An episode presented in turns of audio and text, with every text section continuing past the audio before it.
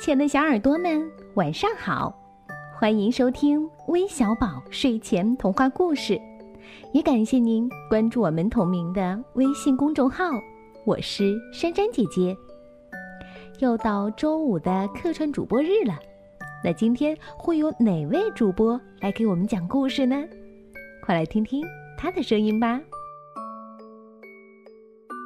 大家好，我叫贤娜文，今天我给大家讲一个故事，故事的名字叫《谁的脏尾巴》。小马今天当卫生值日员，威风的站在大家面前，神气的检查着卫生。小牛、小羊、小猪、小狗、小猫。站成一排，好像都有些不愿意的。一见小马过来，就往后躲闪。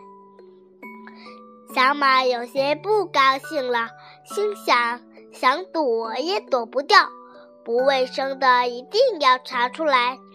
但是检查了半天，也没找出它们不卫生的地方。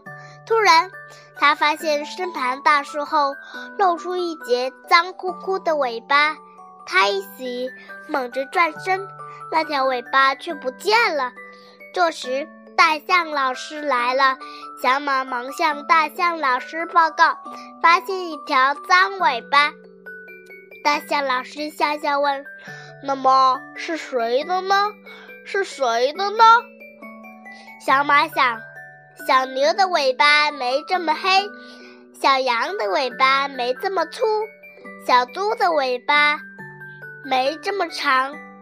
小猫想着，无意间向旁边一瞥，又发现了那条脏尾巴躲在大树后。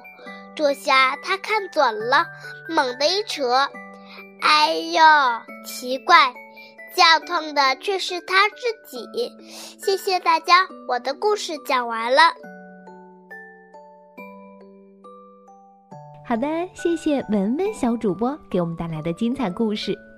如果你也想和他一样成为我们的客串主播，记得关注我们的微信公众号，回复“客串主播”四个字，就可以了解到具体的参与方式了。我们在这儿等着你哦，拜拜。